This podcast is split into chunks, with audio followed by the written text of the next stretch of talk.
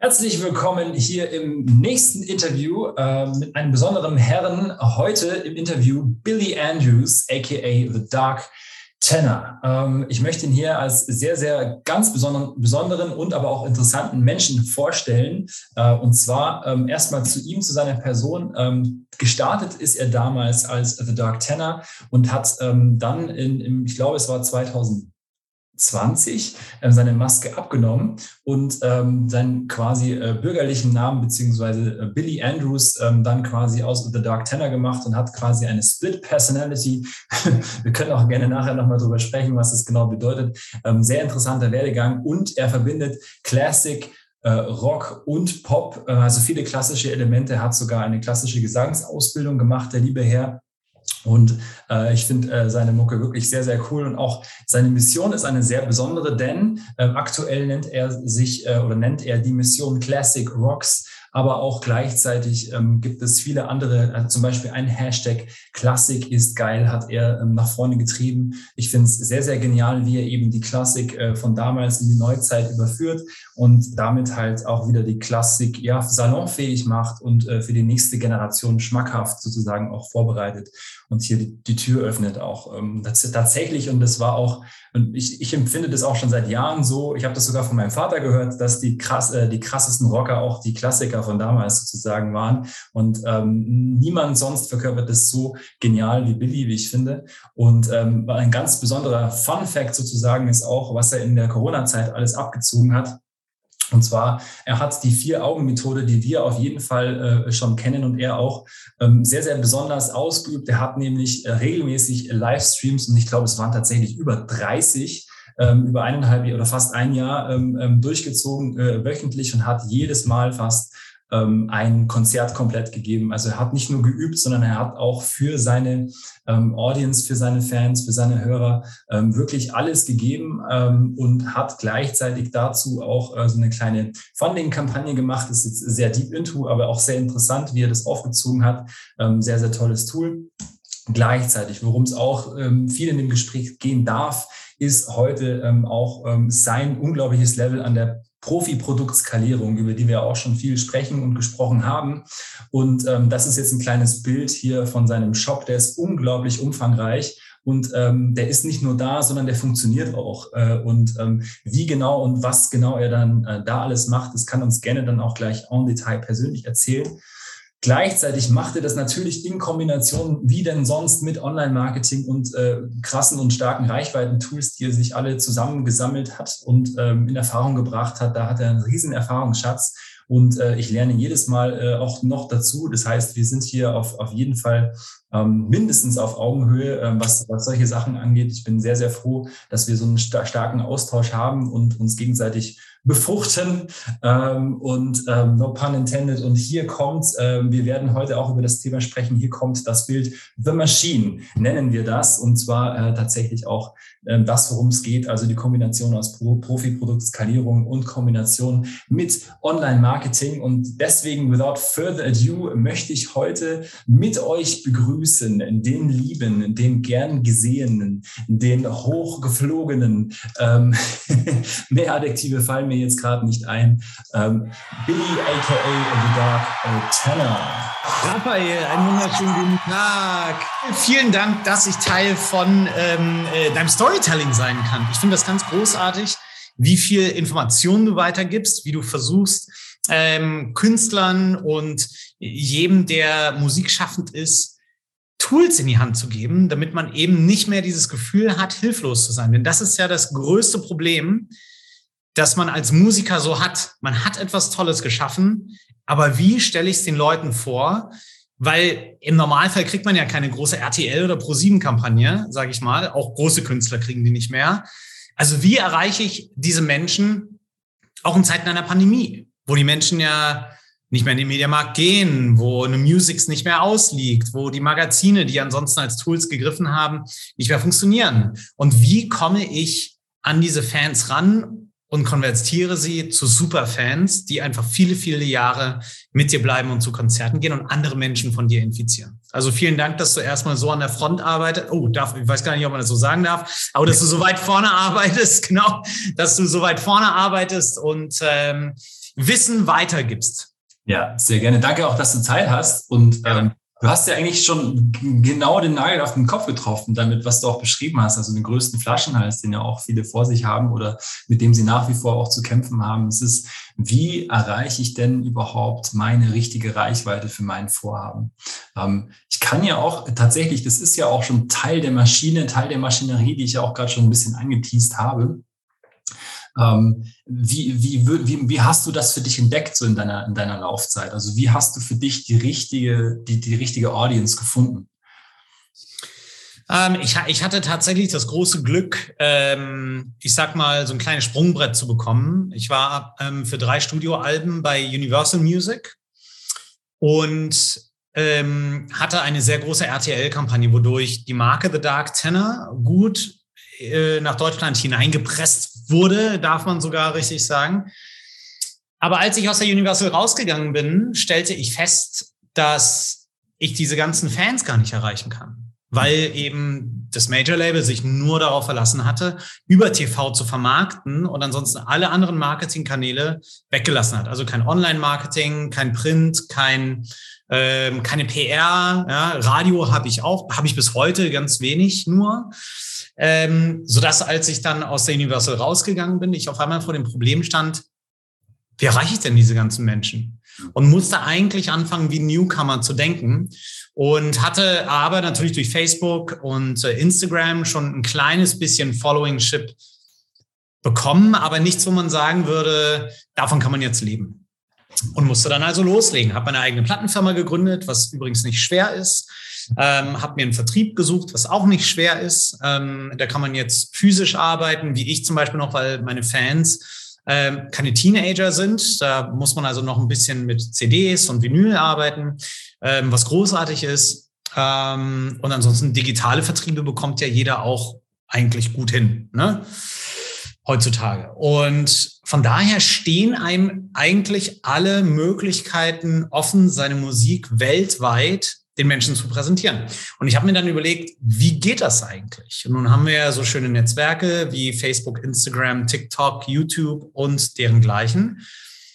Und warum soll man dann nicht sich selber als Fernsehsender begreifen? Und ich dachte dann so, was ist denn der Unterschied zwischen RTL und The Dark Tenor? Die Menschen schauen einem ja trotzdem auf dem Handy zu. Die Menschen wollen teilhaben an deinem Leben. Der Vorteil ist also, du bist also nicht mehr auf einem großen wie wir es nennen, Companion Screen, also aus, auf einem großen Fernseher, wo du die Menschen gar nicht richtig greifen kannst, sondern du bist in der Hosentasche der Menschen, auf dem privatesten Gerät, das die Menschen mit sich führen und kannst die Menschen da erreichen. Das ist doch großartig. Mhm. Und so habe ich dann angefangen, Online-Kurse zu äh, machen, ähm, die sich auf Facebook und Instagram Marketing bezogen haben und habe da sehr schnell verstanden, dass es eigentlich ein totaler Vorteil ist, nicht mehr an ein Major-Label und an einen Fernsehsender gekettet zu sein.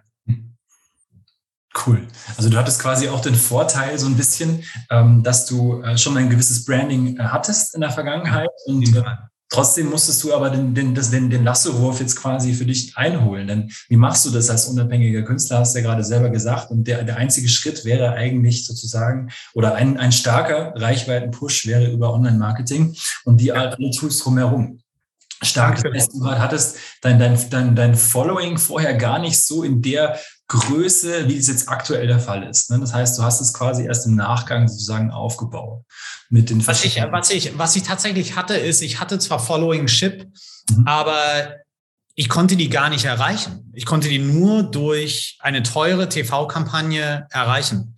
Ja. Und was ich jetzt habe, ist, ganz viele Daten dieser Menschen und ganz viele Informationen, wo die Leute herkommen, was sie mögen, ähm, wie gerne sie zu Konzerten gehen, wann sie kaufen, wie viel sie kaufen. Und ähm, das hilft einem auf jeden Fall gut davon zu leben, zum einen. Ne? Mhm. Das ist ja eine der wichtigsten Dinge, eben keine Nebenjobs machen zu müssen, sondern sich darauf fokussieren zu können. Und zum anderen natürlich diese Angst zur Seite legen zu können, kann ich denn eine Karriere daraus entwickeln und kann ich von meiner Musik leben, ja oder nein? Stark. Du hast gerade zwei, also ich sehe auch da zwei Varianten, ähm, seine Zielgruppe kennenzulernen, genannt auch. Also einmal über die Daten, die du hast, äh, die zur Verfügung gestellt werden, wenn du eben äh, Konten oder Werbekonten auch aufstellst, aber auch auf der anderen Seite fast schon aus dem Austausch. Ähm, hast du da eine Wertung oder wie gehst du mit beidem um? Boah, das kann man eigentlich gar nicht so auseinanderhalten, weil das eine ist tatsächlich, wie ich finde, ähm, das reine mechanische, das Aufbauen mhm. dieser Maschine, die du schon benannt hast. Ne? Mhm. Also das wirklich, ähm, da gehört ganz viel Fleiß dazu, da gehört ganz viel Ehrgeiz und ähm, ganz viel Disziplin dazu und auch auch ähm, der Wille, immer wieder zu experimentieren und sich nicht auf funktionierende Mechanismen verlassen zu können. Mhm. Wenn man jetzt zum Beispiel sich Facebook anguckt, das Motto von Facebook ist Break Things Fast. Das heißt, es wird auch manchmal eine Situation auftauchen, wo man sagt, aber das muss doch gehen und dann geht's halt nicht, weil einfach Facebook entscheidet, dass es so ist. So. Ja. ja? Und das ändert sich vielleicht auch morgen einfach, ne? wie wir gerade in Russland sehen, dass viele ähm, viele, ähm, viele Influencer auf einmal gar kein Einkommen mehr haben, weil Instagram und Facebook nicht mehr existieren. Ja. Zum Beispiel. Ja. Ähm, und deswegen gilt es tatsächlich zwar, diesen Mechanismus zu verwenden, den Instagram und Facebook haben, aber dabei immer im Hinterkopf zu behalten, dass das Business, das du benutzt, nicht deins ist, sondern denen gehört. Mhm. Daraus aber eben dein eigenes Business zu kreieren. Und dann komme ich zum nächsten Punkt, nämlich zum zweiten Teil, den du schon genannt hast, zu wissen, und das Gefühl zu bekommen, mit wem du es zu tun hast, der auf der anderen Seite des Bildschirms existiert. Was wollen die? Und wenn wir jetzt ins E-Commerce gehen, welches Problem dieser Menschen kannst du lösen? Mhm. Welche Fragen haben diese Menschen und wie kannst du sie beantworten? Das ist ja dieses permanent, diese permanente Geschichte, mit der man sich auseinandersetzt. Und ich hatte, ich habe dann äh, eine der großen äh, Dinge, die mir aufgegangen ist, als ich dann angefangen habe, einen Shop aufzubauen, war, und da greife ich jetzt vielleicht ein kleines bisschen vor, aber die Frage war dann, wollen die Fans wirklich T-Shirts und Pullis kaufen? Das klassische Merchandising eines Künstlers. Und diese Frage konnte ich mit Nein beantworten. Ich verkaufe mehr Leggings, mehr Sommerkleider, mehr kurze Hosen, mehr Laptop-Taschen, ähm, als T-Shirts und Pullis. Und ähm, ich, ich, ich möchte auch jeden einzelnen Künstler da draußen ähm, in die Ambition treiben, aus der Ecke hier auszudenken, dass man wirklich nur diese klassischen Dinge mit seinen Fans anstellen kann. Man kann so viel mehr mit ähm, seinen Fans und Superfans anstellen und Spaß mit diesen Menschen haben äh, und etwas Gemeinsames, eine Community daraus bilden. Und deswegen muss man diese Leute auch kennenlernen. Super. Das bringt mich gleich zum nächsten Punkt, den ich bei dir sehr, sehr stark finde. Und zwar hängt auch damit zusammen ein bisschen, deine, deine Mission ist unmittelbar gekoppelt mit deinem Merch. Deine Vision ist auch unmittelbar gekoppelt mit deinem Merch. Ähm, viele Künstler haben so ein bisschen, habe ich so das Gefühl, viele Künstler haben oftmals das Problem, dass sie abseits ihrer Musik eine Mission finden. Also die Frage müssen wir nicht individuell beantworten. Ähm, aber da, deine, ich sag mal, Strategie, die ist wahrscheinlich auch irgendwo ähm, natürlich entstanden. Ähm, aber das ist ja auch etwas, okay, das hat bei, bei Billy Andrews funktioniert. Vielleicht funktioniert das auf, auf meine Art, in meinem, in meinem Kontext vielleicht irgendwie auch ähnlich. Ne? Also wie ja. schaffst du, wie hast du, ähm, ist es denn so überhaupt? Überhaupt, dass dieser Rahmen ähm, auch deine Zielgruppe erweitert hat, dass Leute eventuell dein, dein Merch cool finden, ähm, also den Umweg mhm. über deinen Merch und dann dich als Dark Tanner überhaupt kennenzulernen? Oder findest du diese Möglichkeit überhaupt in deinem Kontext relevant? Auf jeden Fall. Ähm und ich sehe, ich sehe, dass diese Mission, die neue Menschen für die Musik dann anschließend begeistert, nicht nur bei mir so funktioniert, sondern auch bei einer befreundeten Künstlerin zum Beispiel. Ihr Motto ist Music is my happiness. Ne? Das ist eine, ähm, eine Loopstation Geigerin mhm. ähm, hier aus Berlin. Und die hat zum Beispiel mit diesem, mit diesem Motto angefangen, Menschen mit äh, dieser Idee, dass Music is my happiness zu infizieren. Und dann gibt es also Leute, die ähm, die T-Shirts tragen zum Beispiel und damit wiederum anderen Menschen etwas zeigen, was wiederum dazu führt, dass sie den Pulli und das T-Shirt kaufen und dann wiederum den Rückkehrschluss zur Musik finden. Ja. Ähm, bei mir ist es ähnlich. Ich habe, und diesen Arm baue ich jetzt noch weiter aus, ich ähm, wie du schon gesagt hast, Mozart, Beethoven und Bach waren die Klassik, Rocker, Popper und Punker ihrer eigenen Zeit. Mhm. Und ähm, versuche die auch nahbar darzustellen. Sei es nun als Superheroes, als Icons, sei es nun als äh, Albi Bach äh, Designs, äh, die man äh, kaufen kann. Und habe durchaus auch T-Shirts an Menschen äh, und Pullis und so weiter und so fort an Menschen verkauft, die mich gar nicht kannten, aber durch ähm, Online-Marketing-Mechanismen, über Google-Mechanismen, über Google Merchant-Geschichten äh, zum Beispiel T-Shirts gefunden haben und dann im Rückkehrschluss zu mir als Musiker gekommen sind, weil sie in meinem Shop eingekauft haben. Ja. ja. Auf jeden Fall. Mhm. Glaube ich stark, ja. Also das ist wirklich toll. Also natürlich geht es per se eigentlich hauptsächlich auch natürlich um die Musik, um den Kontext. Ähm, viele, viele machen ja auch ähm, viele fragen sich wahrscheinlich auch an der Stelle, okay, ähm, das ist, wie, beginne ich denn diese Reise? Ab wann macht denn das überhaupt Sinn? Du hast auch gleichzeitig davon gesprochen und das ist, glaube ich, auch so ein bisschen äh, ein, ein Kontext gerade. Ähm, wie mache ich mich denn auch vor allem unabhängig von diesen Giganten wie Facebook und Google etc. pp? Gibt es da irgendwie eine Lösung oder vielleicht ja, vielleicht auch, wir wissen eigentlich beide, wovon ich gerade rede, ne? aber also kann es, ich, ich sage es einfach, ich nenne das Kind beim Namen, kann man mit Newsletter-Marketing eventuell auch äh, viel erreichen? Inwiefern äh, steht das auch im Kontext mit dem eigenen Merch und ab wann macht das eigentlich Sinn, in deinen Augen zum Beispiel? Ähm, diese Frage kann ich ganz einfach mit Ja beantworten. Ähm, in Zeiten, wo sich die Technologie immer schneller ver verändert und das Metaverse uns äh, quasi gar nicht mehr weit entfernt äh, vor der Tür steht, äh, ist es umso wichtiger, den direkten Kontakt der Menschen äh, zu haben. So viele Daten wie nur möglich von diesen Fans zu haben. Das ist immer so ein bisschen, man scheut sich da als Musiker vor. Das verstehe ich auch, ne? vor allem, weil man natürlich vor diesem großen DSGVO so ein bisschen Angst und Respekt hat. Aber ähm, du hast so viel mehr Möglichkeiten, diese Menschen zu kontaktieren, äh, sei es nun über E-Mail-Marketing. Ähm, ich habe Monate, da werden 53 bis 57 Prozent meines Merchandising-Umsatzes durch E-Mail-Marketing und E-Mail-Funnels und Kampagnen gefahren.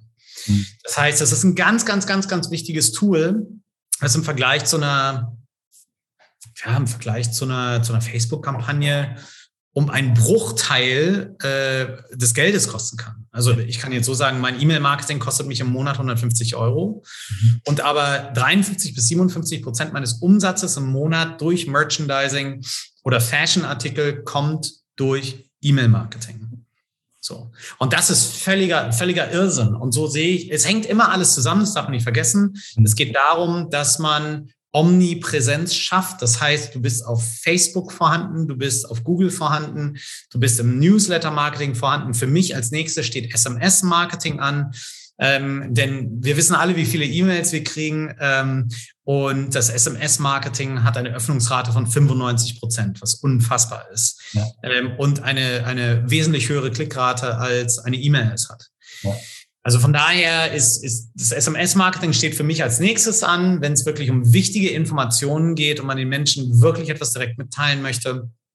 Aber grundsätzlich kann ich jeden nur dazu ambitionieren, automatische Systeme zu verwenden, wie einen E-Mail-Flow, der einem hilft, äh, die Menschen permanent mit Informationen zu versorgen und auch eine Geschichte zu erzählen. Ja, absolut. Also auch Automatisierung ist auch ein gutes äh, Stichwort in dem Kontext, denn ähm, ich finde ja auch, wie, wie du gerade schon ein bisschen auch gesagt hast, dass das ja alles sehr zeitintensiv sein kann oder hast es zumindest, mhm. Das, ist, das, das, stellt man sich so vor, wenn man das alles hört. Und dass ja. auch viele erstmal so ein, so ein, ja, so ein unwohles Gefühl auch, ich, eigentlich will ich ja nur Musik. äh, ähm, aber ähm, also ich, ich, es gibt ein paar Kollegen, die sagen immer 30 Prozent Musik, 70 Prozent Marketing.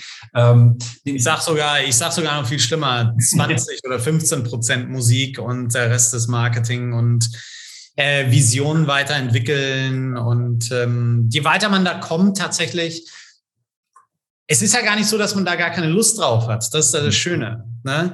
Ähm, viele Musikerfreunde von mir sind da so ein bisschen, äh, ja, aber ich will, wie du schon sagst, ich will nur Musik machen, aber das ist es halt leider nicht mehr.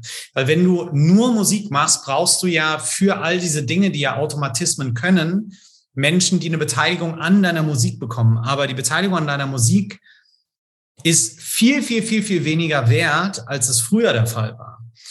Deswegen wollen ja alle auf einmal an allem beteiligt werden. Und ähm, wenn du es aber andersrum betrachtest und anfängst, Automatismen zu entwickeln, ähm, die gut ineinander einhaken und die gut miteinander funktionieren, dann äh, spart man sich vielleicht doch hier und da den anderen, ein oder anderen Euro, den du dann mehr übrig hast, um vielleicht deinen Traumproduzenten zu bezahlen oder jemanden, den du möchtest, der für dich an deiner Musik arbeitet. Ja. Und ähm, letztlich ist es so, dass du nicht mehr diese Segmentierung an diese ganzen Kuchenstücke hast, sondern es fällt alles in deinen Kuchen und aus diesem Kuchen heraus kannst du dann anfangen zu sagen, ich möchte das gerne verteilen.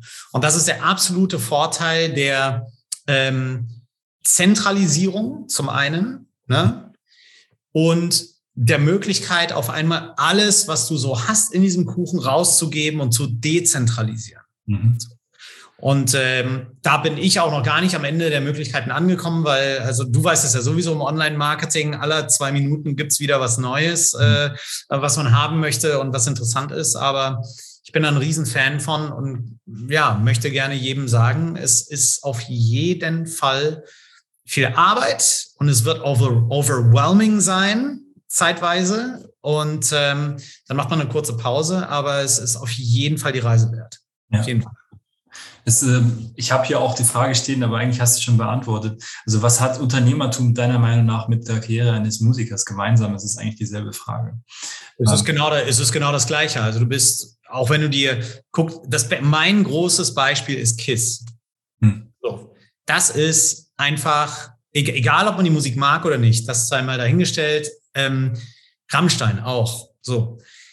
Das ist eigentlich, bei KISS ist es noch viel besser zu sehen. Bei Rammstein ist das so ein bisschen hinter der ganzen Kunst versteckt, aber bei KISS ist es halt wirklich gut zu sehen. Das ist halt ein Unternehmen, was weltweit agiert, eine weltweite Marke, die ihre eigene Marke lizenziert, die ähm, wie Disneyland eigentlich arbeitet und sich selber als Superhelden im Comic auf irgendwelchen äh, teuren Spielzeugen verkauft und ähm, immer ähm, das abliefert, was die Menschen auch von einem erwartet, also eine totale Brand Safety auch fahren.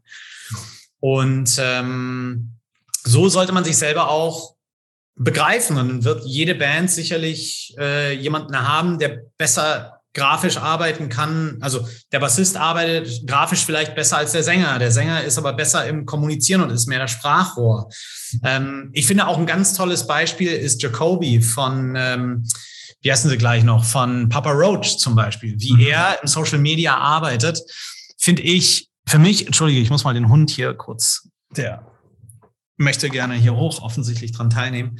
Ähm, ja, danke. Ähm, es ist also, ja, ähm, Jacoby von Papa Roach macht das zum Beispiel großartig. Der hat das, der hat das genauso auch verstanden und verwendet also nicht nur sein Social Media, um äh, Musik zu promoten, sondern arbeitet daran, die, die Menschen zu entertainen und das mit Reels, mit TikToks und so weiter und so fort. Und das macht er halt, ähm, also ich bin da echt krass begeistert von, wie der das macht. Ja, da macht er echt sehr gut. Das ist auch eine ganz interessante Frage in dem Kontext so, ähm, die Kunst ist, glaube ich, auch beim Entertainment, das immer mit seiner äh, Musik auch verknüpfen zu können. Ich glaube, viele machen auch so ein bisschen den Fehler, vor allem auf TikTok, dass sie nur ins Entertainment gehen und in Richtung Reichweite und weniger ähm, die, die, die Chancen nutzen, um das mit ihrer Musik zu verbinden. Aber das nur als, als Statement von mir jetzt aktuell. Ja, absolut.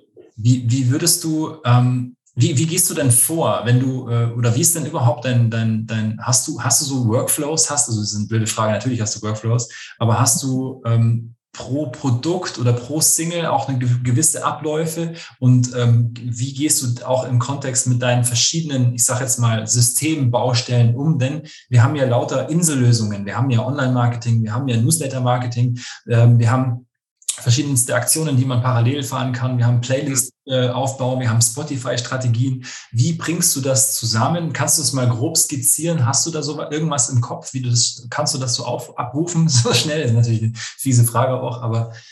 Also erstmal, ähm, erstmal hängt das alles zusammen. Mhm. Ähm, und man wird, wenn man das Ganze einmal angestoßen hat, wird man sehen, welcher Bereich sich besser entwickelt und welcher weniger besser. Ich hätte zum Beispiel niemals gedacht, dass das E-Mail-Marketing so ein integraler Bestandteil äh, des Unternehmens wird. Das hätte ich niemals gedacht. Ich hätte gedacht, ja, okay, ähm, da gibt es irgendwie dann Ads auf Facebook. Ähm, die, ne, die Facebook-Ads sind gesynkt mit der Newsletter-Datenbank. Ähm, äh, Facebook ist gesyn gesynkt mit meinem Shopify-Shop. Das heißt, diese, diese Datenkreisläufe funktionieren alle. Das E-Mail-Marketing ist gesynkt mit Shopify. Ähm, das heißt also, Shopify, Facebook und ähm, mein E-Mail-Marketing wissen alle über alle Datensätze Bescheid, tauschen die aus. In Facebook-Kampagnen äh, sind unter anderem auch Datensätze, die von meinem E-Mail-Marketing automatisch zugespielt werden. Das klingt jetzt alles total kompliziert für jemanden, der das noch nie gemacht hat, aber einmal aufgesetzt, funktioniert das alles miteinander und man muss sich eigentlich, na gut, ich würde jetzt lügen, wenn man sagt, man müsste sich nie mehr drum kümmern, aber es, äh, es ist auf jeden Fall eine große Erleichterung und ähm, es wird auch immer leichter. Es, genau, es wird immer leichter und wenn man nicht rausfindet, wie man im Schlaf Geld verdient, wird man bis an sein Lebensende leider arbeiten müssen. Ja. Und ähm, diese Systeme können jedem helfen, genau dahin zu kommen, dass du dir eben weniger über diese Geschichten, äh, wie verdiene ich Geld mit Musik im weitesten Sinne, ähm, wie verdiene ich damit mein Geld. Und ja. Von daher, der, der Workflow ist eigentlich immer ein ganz interessanter. Man braucht auf jeden Fall Zeit, um neue Sachen anzuteasen, sei es ein neues Album, sei es eine neue Kollektion, sei es ein neues T-Shirt, ähm, sei es VIP-Tickets, sei es äh, Standard-Tickets für irgendwas. Und wenn du dir einmal, ähm, und ich bin mir sicher, du hast es in The Machine äh, sicherlich schon gut aufgearbeitet, äh, wenn man also einmal die Leute entertained kriegt und die Menschen da dranbleiben und man sie führt, ne? also man muss sie schon auch durch diese Reise führen, dann ähm, werden die Leute auch schneller anfangen, äh, gewisse Dinge zu tun. Wenn du möchtest, dass sie Tickets kaufen, wenn du möchtest, dass sie ein T-Shirt kaufen, wenn du möchtest, dass sie etwas teilen. Und je heißer diese ganzen Leute auf diese Aktionen sind, äh, umso besser. Genau. Das ist das, ähm, der, die Funnel-Strategie tatsächlich und ähm, auch in Kombination mit, mit Unicorn-Content, so in, in diese Richtung, ne, geht das alles. Ja. Und das ist auch genau das, was du ja auch praktizierst. Und ähm, genau, das ist großartig. Ähm, ich habe noch zwei Fragen, die so ein bisschen auch abschließen und auch das, weil du auch gerade gesagt hast, man muss ja auch schauen, dass man tatsächlich auch das Ganze finanziell tragen kann. Und es gibt eben die Möglichkeit, wenn man sich da einmal durchgebissen hat, ja, wenn man, wenn man da einmal durchgearbeitet hat, dass man Tal gewandert ist, dann einmal durch das dunkle Tal gewandert ist, dass man am Schluss tatsächlich auch Herr seiner Sinne wieder werden kann, eventuell ja. sehr sicher auch Herr seiner Zeit. Man muss natürlich einen Fulltime-Job ersetzen. Man muss es natürlich schaffen, erstmal Momentum aufzunehmen nehmen, auch in Bezug auf seine Arbeit. Auch es ist ein großer Mindset-Shift, bestimmt, ja. da kannst du auch bestimmt äh, Stunden von reden, ja. die du auch geistig verändert ha haben musstest, um da dort zu sein, wo du jetzt bist. Und ähm, auch Resilienz aufzubauen, die Tiefschläge mit einzunehmen und sich auch zu trauen, äh, Klippen zu springen. Ja. Und ähm, ja, den eigenen Motherfucker im Hirn so ein bisschen äh, äh, kennenzulernen und kennen und lieben ja, zu ja. Der ist auf jeden Fall da. Ja. Und der, und weißt du was, es ist aber auch mal okay, den sein zu lassen. So, ne? Also ich habe auch, ähm, ich habe auch so Zeiten gehabt, wo ich dann so gesagt habe, so, boah, also auch frustriert war, warum funktioniert denn das jetzt nicht? Warum funktioniert das nicht? Warum machen das die Leute nicht? Warum nehmen sie es nicht an? Oder warum? Aber es ist manchmal so. Mhm. Manche, manche Sachen, von denen man überzeugt ist, funktionieren halt einfach manchmal nicht. Ja. Und dann gilt es wieder, und dann ertappt man sich selber dabei, dass man anfängt, wie ein Major-Label zu denken. Nämlich, und man denkt dann so, wie das, was man eigentlich immer in dieser Major-Label-Zeit gehasst hat, nämlich, dass es manchmal den Mitarbeitern egal zu sein scheint, wie die Kunst gerade vermarktet wird oder nicht, oder ob das funktioniert hat oder nicht. Aber leider am Ende des Tages ist es so, man eignet sich einen Teil dieser Denkweise an aber das ist nicht negativ, sondern positiv. Und du wirst dich dann mit jedem Rückschlag, bei dem du denkst so, aber warum hat das nicht funktioniert? Warum funktioniert das besser? So. Mhm. Und dann kann man entweder versuchen, das nicht funktionierende zu forcieren oder man legt sich darauf fest und sagt, das funktioniert. Ich weiß, dass es funktioniert. Bei mir ist es zum Beispiel das Oder an die Freude Live-Video und ein Flashmob-Video, was super gut funktioniert. Ich habe gerade jetzt erst in meinem Middle of Funnel habe ich wieder ein paar Live-Videos aktiviert, weil wir natürlich jetzt gerade Ticketing am Laufen haben, um die Leute wieder in den Live-Mode zu bringen. Es kommt ein Live-Album, deswegen stimme ich die Leute jetzt langsam wieder auf dieses Live-Ding ein. Mhm. Ähm, und sehe halt auf einmal, dass ein Video, das ich vorher gar nicht für, für interessant empfunden habe, nämlich nur Applaus am Ende einer Show, dass das auf einmal durchraketet und der Algorithmus von Facebook entscheidet, jo, das wollen die Leute sehen. Und deswegen wird das jetzt einfach als Prio nach vorne geschoben. Und ähm, dann muss man dem einfach vertrauen. Das ist Technologie, die Milliarden gekostet hat zu entwickeln. Und ähm, die AI von Facebook wird das ganze Heavyweight Lifting für dich machen und ähm, entscheiden, was funktioniert und was nicht. Und du kannst es als Steuermann so ein bisschen in eine oder die andere Richtung schicken. Aber man muss dem halt leider vertrauen und man muss den Datensätzen vertrauen. Leider es bringt ja auch so viele Analogien auch tatsächlich ins künstlerische Schaffen auch. Also es ist ja auch eine, tatsächlich eine Riesenschere, die du auch gerade aufgemacht mhm. hast. Aber also wenn man äh, quasi Content nach draußen gibt, das ist ein Baby, das man irgendwo auch in die Welt rauslässt. Auch seine ja. Content Pieces. Also deswegen in meinem, also in meiner, in meinem Universum, in meinem Coaching-Universum sind Touchpoints, also sind ähm, Postings oder einzelne Werbeanzeigen oder einzelne Videos ähm, genau dasselbe als anzusehen wie äh, Produkte. Also Touchpoints. 100 Touchpoint und Produkt ist dasselbe Thema. Wenn dir jemand eine Sekunde seine Zeit schenkt, hast du irgendwas richtig gemacht hast du relevant kommuniziert und bist in Resonanz gegangen. Und Genauso ist es bei der Musik ja auch. Und wenn du das, wenn du weißt, dass dein Video am Anfang richtig äh, ja, funktioniert hat, dann wird auch am Schluss dein Stream sehr wahrscheinlich gut funktionieren. Beziehungsweise es gibt eine Korrelation und ja. beschreibt nun mal die Resonanz in der Zielgruppe. Und ähm, dann gibt es natürlich auch noch die Ebene, die, die, die was viele Künstler auch davon abhält, ähm, diese Schritte zu gehen oder noch sich da mehr hineinzutauchen, weil es scheinbar zu businessy ist, weil es scheinbar eben dieses verruchte, es ist auch wieder nur ein Glaubenssatz, aber eben ja, ja. verruchte Major-Label-Thema oder generell halt diese Corporate Identity-Geschichten quasi ja trägt. Aber äh, es ist ein nicht, es ist non-negotiable. Also so, genau. so jeder Mensch steht einfach auf der, selbst wenn du einfach nur auf der kleinsten äh, Jugendzentrum Bühne stehst, äh, machst du Marketing und kommunizierst du auf diese Art und Weise.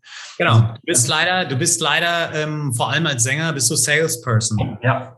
Das ist, das ist leider so. Ähm, und sei es nun, ob du wieder Kiss, das ist das beste Beispiel, sei es nun, ob du eine, eine Fantasiewelt verkaufst ja. oder halt äh, bei Rammstein ist es vielleicht nochmal ein bisschen anders, weil das mehr Kunst ist noch. Ne? Also ich habe da einen riesen Respekt vor, genauso wie ich auch einen riesen Respekt vor Gene Simmons mit Kiss habe. Aber letzten Endes sind das halt alles Leute, die sich selber als Unternehmen verstanden haben und als Unternehmen auch funktionieren, eine Marketingabteilung haben, eine Product äh, Produktentwicklung haben für Merchandising und so weiter und so fort. Ne? Und äh, eine Siemens zum Beispiel baut nicht nur Züge. So, mhm. die entwickeln auch andere Sachen. Eine Bayer ähm, entwickelt nicht nur eine Kopfschmerztablette, sondern hat halt auch noch äh, es werden biochemische Sachen, also, ne, also man hat halt wirklich mehrere Säulen. Und in der Musik ist es eigentlich nichts anderes. Wenn du dir mal diese Verdienstsäulen anguckst eines Künstlers, der Merchandising hat, der Streaming hat, der jetzt noch ganz viele neue Tools dazu bekommen hat, die er monetarisieren kann, wie zum Beispiel Zoom-Calls, wie zum Beispiel One-on-Ones, wie ich krieg permanent Anfragen auf Social Media, hey, kannst du nicht für Oma und Opa irgendwie zum 75. Äh, Jahrestag irgendwie nochmal äh, beglückwünschen. So, und dann kann man überlegen, will man das machen oder nein, ja oder nein. Und dann habe ich ein Spon Sponsoring-Modell auf meiner Homepage, wo die Leute selber entscheiden können, wie viel Geld sie geben wollen für meine Livestreams oder eben für solche Geschichten. Und dann sage ich ja klar, warum nicht? Das ist eine absolut intim, das ist eine brutal intime Verbindung, die du da schaffst mit der Familie deines Superfans. Ja. Und ähm, daran werden sie sich halt immer erinnern und auch dann zum Konzert gehen. Und das ist halt, das muss man, kann man natürlich exklusiver betrachten einfach und nicht, nicht permanent machen, ähm, um da nicht zu beliebig zu werden. Aber es ist total wichtig, mit diesen Menschen im privaten Kontakt zu sein und die auch immer wieder ähm, zum Engagement zu bringen. So, ganz, ganz, ganz, ganz wichtig. Ich finde es ja auch mega, ich glaube, ich habe es gerade auch in, im Intro auch gesagt, ich finde es ja auch unglaublich und ich, ich, ich finde, ich, ich, also entweder ich gucke nicht richtig, aber ich glaube, du bist wirklich einer der wenigen Deutschsprachen, die, also Künstler, die das überhaupt machen, dass sie regelmäßig auf Instagram, also ohne jetzt an diese Konzertreihe, auch regelmäßig auf Instagram online gehen und, ähm, und nicht nur auf Instagram halt online gehen und mit ihren äh, Fans zu sprechen tatsächlich. One-to-one. -one. Du lädst sie auch in deinen Livestream ein. Ja, ja. Du redest über, mit ihnen über Gott und die Welt. Na klar. Das ist unglaublich, ist unfassbar. Also sowas, also, ne, also ich weiß nicht, wie viele andere das noch machen, aber das ist quasi die Perfektion dessen, was ich auch in meinem Kurs tatsächlich auch proklamiere, ähm, wo, wo so viel Luft nach oben ist, finde ich. Mhm. Ja. Ähm, der Austausch, manche mögen es Branding nennen, aber es ist eigentlich mehr als das, weil es ist Verbindung. Ähm, und, und ähm, es ist im Endeffekt, lernst du eben auch deine Zielgruppe kennen. Ich, ich, es kann ja sein, dass viele Geister dann darüber denken oder einige Geister dann darüber denken, ja, was bringt mir denn das? Ähm, ich mache weder Musik ähm, noch äh, verkaufe ich was. Äh, ja, aber du, im Endeffekt lernst du deine Zielgruppe kennen. Also wenn, es, wenn du nur deine, ja. deine Pro-Seite betrachten möchtest. Die Frage, die Frage ist auch, da will ich auch direkt einsteigen, die Frage ist auch, und das ist ja die Basisfrage der gesamten Geschichte. Hm. Was macht Musik die du geschrieben hast, egal wann du sie geschrieben hast und wie du sie geschrieben hast, was macht sie mit dem Menschen? Ja. Du gehst eine, und jetzt gehen wir mal von diesen Intimhörern weg, ne, äh, äh, Intensivhörern weg, die wirklich ganz viel und es ist egal, was sie hören und gar keine richtige Verbindung zu dir aufbauen. Am besten ist der Song nur zwei Minuten lang und so weiter, ne? Sondern wir reden darüber, eine, eine echte Verbindung mit den Menschen herzustellen. Ähm, Menschen, die deine Musik zur Hochzeit hören oder wenn sie traurig sind, wenn sie glücklich sind, wenn sie, wenn sie eine Beerdigung haben, wenn sie fröhlich sein wollen, wenn sie ein Workout machen, wenn sie so. Also was macht deine Musik in Verbindung mit den Menschen? Mhm. Und das ist ja das Ureigenste, was den Musiker und den Zuhörer ja zusammenbringt. Und ähm, es ist nichts anderes als das, was du machst, wenn du in so einen Live-Chat mit einem, mit einem Fan gehst. Du baust eine private Verbindung mit jemandem auf. Und ähm, es ist sicherlich auch ein gewisser Grad von äh, Voyeurismus, ne? Ähm, der Menschen, die zuschauen, weil sie natürlich auch sehen wollen, ah, wer kommt denn da als nächstes? Wer wird denn da jetzt als nächstes? Ähm, ne, wo wohnen die? Ich stelle den Fans auch mal Fragen, ey, wo bist du gerade? Ich habe Fans aus ähm, ähm, Brasilien dabei gehabt, schon aus Japan, aus Israel, aus Spanien, aus Italien, hauptsächlich aus Deutschland natürlich, weil ich da äh, irgendwie am stärksten bin noch. Aber ähm, ich persönlich finde es total interessant, weil man diese Menschen auch mal privat und persönlich kennenlernt was sind das denn für Menschen? Was haben die denn für Sorgen? Hm. Ich habe da Menschen, also eine zum Beispiel ist mir in Gedanken geblieben, ähm, die hat zu Hause gelegen ähm, und konnte nicht operiert werden, weil eben in dieser schweren Corona-Zeit Ende letzten Jahres oder im Herbst letzten Jahres keine äh, Krankenhausplätze frei waren für eine dringende OP, die sie am Bein hatte. Und ihr Freund wiederum wollte sich aber nicht impfen lassen, weil er das nicht wollte, nicht weil er es nicht konnte, sondern einfach weil er keinen Bock drauf hatte. Mhm. Und so lernst du auch die Sorgen von diesen Menschen kennen und lernst auch in der Welt, in der wir hier ticken, nochmal die Sorgen dieser Leute kennen und weißt dann vielleicht auch von deiner Inspiration her, worüber du als nächstes in einem Song schreiben möchtest. Ja. Es ist alles miteinander verbunden. Es ist alles miteinander verbunden. Und was ist denn schöner, als einen wirklich so einen roten, den roten Hörer hochnehmen zu können und mit deinen Fans selber kostenlos übrigens, ähm, diesen Austausch, Austausch zu pflegen. Ja. Nicht nur kostenlos, sondern du wirst sehen, in deinen Analysen danach wirst du sehen, dass du mehr Menschen erreichst, dass die Zahlen hochgehen, dass in deinem Marketing-Funnel viel mehr Interaktion passiert, dass du über dieses Grundrauschen hinweg auf einmal mehr Menschen erreichen kannst. Und zwar exponentiell mehr Menschen. Ja. Das ist großartig, ähm, denn, denn es verbindet tatsächlich auch die, die, das Marketing vom Organischen auch. Das ist auch eine Trennung, die sehr, sehr viele immer im Kopf haben. Das eine ist irgendwie Posten und das andere ist irgendwie Marketing. Ähm, in, in deiner oder in, in unserer Welt ist ja Marketing und organische Arbeit eigentlich fast schon dasselbe. Also auch wenn man gerade mit Funnels und, und so weiter arbeitet. Aber da, dazu muss man auch gewisses Momentum haben, muss man dazu sagen. Das wissen auch diejenigen, die jetzt hier zuhören. Das muss man sich A leisten können, ähm, zu einem gewissen Grad zumindest. man kann es auch schon klein beginnen, so ist es nicht. Ähm, ja. Auch diese äh, Möglichkeiten gibt es. Ähm, und B muss man aber auch einen gewissen, äh, einen gewissen Momentum schon haben oder kann man ein gewisses Momentum haben. Das Coole ist, ähm, worauf ich eigentlich hinaus möchte auch, ist tatsächlich, dass du ja ähm, diesen diesen Schritt äh, vom, also ja, das vielleicht für dich für den Kontext, äh, ich habe mehrere Schritte oder Stadien sozusagen äh, festgestellt und möchte auch auf einen gewissen Punkt nochmal zurück, den du gerade genannt hast. Ja. Und zwar, deswegen hole ich ein bisschen aus. Das ist einmal die Phase 1 des Träumers, dann die Phase 2 ähm, des, ähm, des äh, nein, jetzt muss ich selber überlegen, Träumer, dann kommt äh, Selbstständiger, dann kommt Unternehmer und dann kommt äh, Star Genau, oder Superstar und dann kommt Unsterblich. Und ich würde, oh. ja, ja, genau. ähm, und ähm, genau, und du bist gerade tatsächlich sehr, sehr stark in der Unternehmerphase, fast schon an der, an, der Schluss äh, geraten und bist jetzt ähm, auf dem Weg zum Superstar tatsächlich, wie ich finde. Und ah, ähm, okay. genau, und charakteristisch ist für dich auch, weil du hast ähm, vorher von der Differenzierung und vom Branding gesprochen. Mhm. Es ist auch interessant mit den verschiedenen Interviewpartnern, mit denen ich rede, die reden genau von den Themen, die ich da äh, hauptsächlich identifiziere. Und bei dir ist es tatsächlich eben diese Differenzierung und das Branding ähm, ist ausschlaggebend, denn du bist an einem Punkt oder ja, durch die Automatisierung eben äh, bist du 100 Prozent, du kannst dich klein machen und aber auch groß machen und du funktionierst. Genau. Also das nennt man gemeinhin Skalierung und das ist ähm, möglich. Und äh, du hast deine Hausaufgaben überall gemacht. Du weißt, wie du dein System, deine Maschine aufbauen kannst und anpassen kannst. Denn alles ist irgendwo, das hast du auch so ein bisschen zwischen den Zeilen auch gesagt oder auch direkt, Trial and Error. Also genau. sehr vieles Trial and Error und das eben nicht nur über die Maschine, sondern auch über eben One-to-One-Kontakt, sehr viel sogar, qualitativ und quantitativ.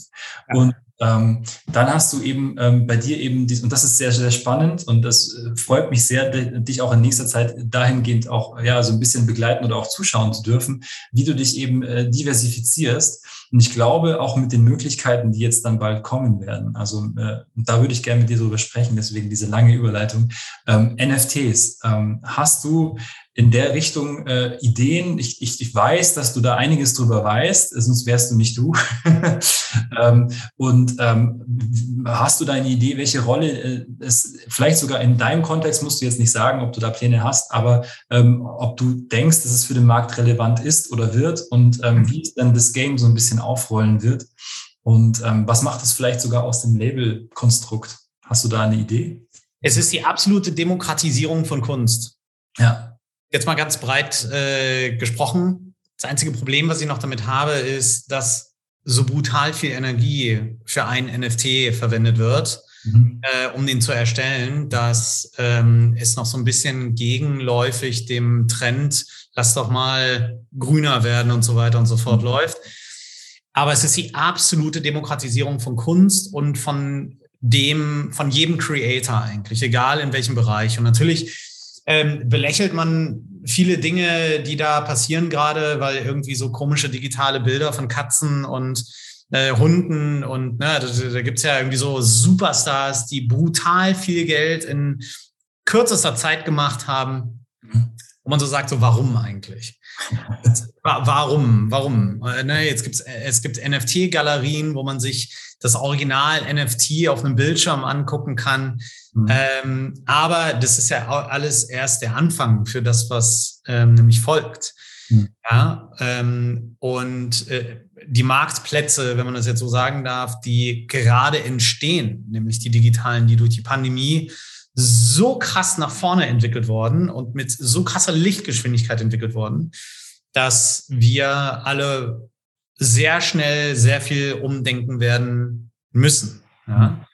Äh, Web 3.0 und so weiter, was da so alles ist. Aber ich finde das toll. Ich finde es schön. Für mich ist die Zielgruppe jetzt im Moment ähm, ist meine Zielgruppe nicht jung genug, um da drin wirklich jetzt, wenn ich jetzt meine Zielgruppe nehme, die ich schon habe, die da reinführen wollte, ist das, glaube ich, schwieriger. Aber der Mechanismus, wie du ihn vorhin schon mit Merchandising angesprochen hast, andersrum, nämlich NFTs zu erstellen und von dort dann wiederum Publikum für die Musik zu begeistern und für T-Shirts und für Dinge, die wiederum physisch sind, das ist wiederum ein machbarer Weg. Und daran arbeite ich auch gerade, ja. Was ich auch voll spannend finde, ist ja auch tatsächlich, dass es die Möglichkeit gibt, auch für, du, was ja auch richtig ist, du redest ja sehr viel von Superfans, also die ja auch wichtig, also fast 80 bis 90 Prozent einfach deines, deines, die tragen dich im Endeffekt. Ja. Und ähm, die Leitlisten, das sind zwar da, die sind schön, die sind aber eher für den Algorithmus so ein bisschen oder auch für den Spotify-Erfolg. Ja. Ähm, äh, also brauchst schon auch irgendwie beide und das nährt sich ja auch gegenseitig irgendwo. Auf der anderen Seite hast du natürlich eben die, die Möglichkeit, ähm, über NFTs auch deinen Superfans so ein bisschen auch Teilhabe, auch tatsächlich sogar finanzielle Teilhabe geben zu können. Es ja. gibt ja einige Plattformen, die schon ausgerollt worden sind und die werden ja auch immer verbessert. Das heißt, du kannst fast schon wie, ein, wie eine AG funktionieren. Du kannst quasi Anteile an deinen Songs, an deinen Alben, an deinen Produkten rausgeben und ähm, deine Superfans in erster Linie sozusagen auch mitfinanzieren genau. äh, lassen. Wenn die dann ihre Anteile verkaufen, können sie sogar daran äh, verdienen, genauso wie du. Und das ist ja unglaublich krass, was du ja auch mit, mit Demokratisierung gemeint hast und würde ja fast sogar ein Labelkonstrukt ersetzen äh, können. Theoretisch, ja. Wenn, wenn, es, wenn es angenommen wird, ne? das ist die Frage. Aber da es um Superfans geht ähm, und da man ja einen Tribe aufbaut, also ein, eine ja. Followerschaft, ein Stamm, ähm, ist das auf jeden Fall flexibel und in diese Richtung auch überlegbar. Genauso wie ja auch, ähm, dass man quasi die physischen Produkte koppelt oder eben auch so eins zu eins Themen über NFT oder halt so besondere Maßnahmen, wie du sie ja eh schon machst, ähm, Fundings und andere Dinge über NFT löst. Also das ist wirklich sehr, sehr schön und großartig. Ja. Cool. Ich habe zwei so, zwei noch so Fragen, ähm, die, die ich dich noch mal, die, die ich dir gerne anteasen wollen würde. Und ähm, du hast bestimmt auch noch ein paar, äh, ein paar Hinweise und äh, vielleicht auch ein paar Ideen oder vielleicht auch Dinge, fangen wir so an, Dinge, die, ähm, denk mal vielleicht, wie lange machst du das jetzt schon? Zehn Jahre zurück, acht Jahre zurück? Meinst, äh, meinst du die äh, The Dark Tenor selbst? Seit, ja. seit 2014 und ähm, die Konstruktion habe ich dann angefangen. 2019 bin ich bei der Universal raus und wirklich angefangen, mir das alles aufzubauen, so wie es jetzt dann letztlich auch steht, habe ich im Frühjahr 2020. Oh, was würdest du deinem fast zwei Jahre alten Ich denn da rückwirkend alles sagen? Was würdest du ihm raten? Äh, ich, ich würde diesem Ich auf jeden Fall raten, keine Angst zu haben, neue Dinge auszuprobieren. Das habe ich eh gemacht, aber ich habe so viel Angst gehabt, auch mal ein paar Euro auszugeben. Mhm. Und habe dann später festgestellt, warte mal, die paar Euro, die ich ausgegeben habe, kommen ja wieder. Und zwar dreimal. Ja. Das ist ja abgefahren. Okay. Und ähm, ja, also mehr Gelassenheit auf jeden Fall und ein bisschen äh, äh, ja, viel Mut auf jeden Fall. Ne? Und ich würde mir wahrscheinlich ähm, das ein oder andere Mal auch auf die Schulter klopfen und sagen, das hast du gut gemacht. Ja.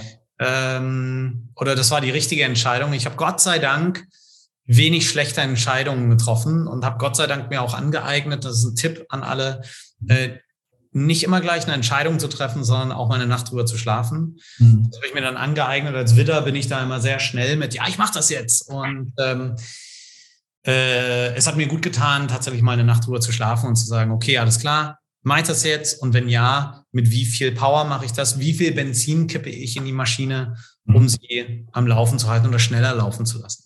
Cool. Großartig. Ähm, ich, eine letzte Frage, die eigentlich der Icebreaker für den Anfang ist. Wir brauchen ja keine Icebreaker hier, deswegen. Ähm, äh, aber die kommt immer direkt zur Sache. Ähm, aber gerne auch zum Schluss als kleinen Rauswerfer, wenn du noch äh, quasi erlaubst. Was ist dein großes Warum und ähm, vielleicht auch hinterher hängt auch bestimmt zusammen, was ist deine Vision für The Dark Tenor oder Billy Andrews ähm, für die Zukunft, sofern du das überhaupt sagen kannst und darfst? Ja, also meine Mission ist es, Klassik für alle zugänglich zu machen. Das ist die, das ist, äh, das ist der große, das große Motto. Ich komme aus einer klassischen Welt. Ähm, ich habe acht Jahre in Dresdner Kreuzchor gesungen. Das ist so ein Elite-Knabenchor, ähm, wo du wirklich auch im Internat bist und dein ganzes Leben lang, also dein ganzes Jugendleben lang eigentlich auf Tournee bist. Ähm, dann war ich zwei Jahre in der Semperoper und habe da Klassik kennengelernt, äh, wie sie halt in der Elite an den Mann gebracht wird und habe gesehen, dass die Leute entweder kurz davor sind zu sterben im Publikum oder einschlafen. Und ähm, sicherlich nicht im großen Maß, aber ich habe auf jeden Fall erkannt, dass da die Lücke ist und dass das nicht so richtig funktioniert, dass meine Nische eigentlich ich selber bin. Ja. Und ähm, hatte schon in Bands gespielt und hatte dann die Bassgitarre irgendwann angefasst und äh, fand das alles ganz cool und habe dann entdeckt, dass die Nische, die ich cool finde, für mich ich eigentlich selber bin und das, was mich eigentlich ausmacht und so und einfach authentisch hat wirken lassen. Und äh, habe dann bin dann diesen Weg einfach sukzessive gegangen. Und äh, es ist ein langer Weg und es ist ein steiniger Weg und äh, man lernt aber jeden Tag neu dazu. Und ähm, meine Vision ist es ein Festival zu schaffen, was jedes Jahr erneut in drei Städten in Deutschland stattfindet, bei dem Künstler, die eben aus der Klassik kommen, aber vielleicht eben auch in den Pop gegangen sind, wie Künstler wie One Violin Orchestra, Künstler wie Martin Herzberg, Künstler wie äh, Queens of Piano zum Beispiel, einfach eine andere Art Klassik zeigen, die aufregend und faszinierend ist, statt elitär und verschlossen und ähm, möchte natürlich lange, lange, lange, lange singen können. Und ich glaube, in meinem Genre ähm, werde ich das tun können. Ich möchte ein reines Klassikalbum mal aufnehmen ne? und ähm, viele, viele weitere Songs schreiben und den Menschen zeigen, dass Klassik eben nicht gekommen ist, um öde und langweilig zu sein, sondern Spaß macht und äh, manchmal auch ein bisschen aufs Maul geben darf. Geil, geil, geil. Äh, das hoffentlich, bis ich 70, 80 Jahre alt bin. Sehr schön, so soll es sein. Ja. Billy, du, ich danke dir. Ähm, auch gerade der, der, letzte Golden Nugget, der hat, der hat mich jetzt gerade sehr gefreut. Und zwar deine Einsicht, ähm, dass du deine eigene Nischenzielgruppe bist. Das ist äh, sehr, sehr stark tatsächlich. Ich, ich, also die meisten Künstler, die ich kenne, bei denen ist es nämlich genauso. Ähm, genau so ist es. Also du bist, du bist egal, wie du es machst, wenn du selber findest, das, was du kreiert hast, ist mega und es ist geil. Wird es definitiv auch drei andere geben, die das auch geil finden. Und das Tolle daran ist, es ist egal, wo du auf diesem Planeten bist. Du kannst diese Menschen ähm, weltweit erreichen. Und zwar von deinem Zuhause, von deinem Laptop aus, von deinem Handy aus, wenn du es sogar möchtest. Mhm. Und kannst sogar deine ganzen Werbecreatives auf deinem Handy erstellen. Du kannst die Videos damit machen. Du hast die gesamte Power eines Filmstudios, hast du in deinem Handy heutzutage. Und genauso kannst du das Marketing auch so betreiben. Die Möglichkeiten sind schier unendlich. Und ähm, ich versuche gerade einen Freund von mir noch dazu zu überreden, quasi noch ein bisschen mehr daraus zu machen, weil die sind in ihrem Genre quasi ähm, jetzt da angekommen, wo man sich eigentlich in Deutschland nicht mehr weiterentwickelt. Das sind so 300, 400 Leute pro Show. Mehr geht nicht in Deutschland, weil es halt speziell ist. Hm. Aber früher konntest du diese Nische halt nur da erreichen. Jetzt erreichst du halt die Menschen, die diese Mucke geil finden, auch in Brasilien, auch in Mexiko, auch in Spanien, Italien, Asien. Und auf einmal ist deine Nische zwar lokal klein, weltweit aber riesig. Und du kannst auf einmal ganz andere Sachen anstellen als früher. Und das ist der große Vorteil daran, Indie zu sein und zu sagen, ich nehme das Geld selber in die Hand und gehe da nach vorne. Und das kann ich nur empfehlen. Sehr schön. Früher konnten das nur die Labels, das nannte sich oder nennt sich immer noch Exploitation-Strategie. Das kann man ja. als ähm, Hinz und Kunst nicht, dass ihr alle Hinz und Kunst seid oder, oder wir, aber ähm, das geht auf jeden Fall. Und ähm, das ist toll, weil die Barrieren einfach fallen in allen Bereichen. Und das ähm, ist nur noch das, äh, das Wie und Warum, die großen Grundsätze. Deswegen sind das ist auch so schön, mit dir quasi so ein Pinball über die Grundsätze zu sprechen. Ähm, ähm, da, weil wir einfach, ich finde, das Gespräch hat sehr, sehr viel Value gebracht. Und äh, ich danke dir auf jeden Fall auch für deine Zeit. Und Gerne alle äh, da draußen, ähm, die jetzt natürlich auch irgendwie äh, Fragen haben oder sich gerne nochmal Biddy oder The Dark Tenor gerne nochmal genauer anschauen wollen, ähm, alle die Infos findet ihr unten hier verlinkt und äh, könnt ihr euch gerne nochmal genauer ansehen. Und ähm, ja, ich freue mich und ähm, ja, vielleicht gibt es ja auch Rückfragen gerne an mich stellen und ähm, wenn sich ergibt, kann ich natürlich auch Billy nochmal fragen, ob er da ein paar Antworten dazu hat. Ich glaube, total gerne, total gerne.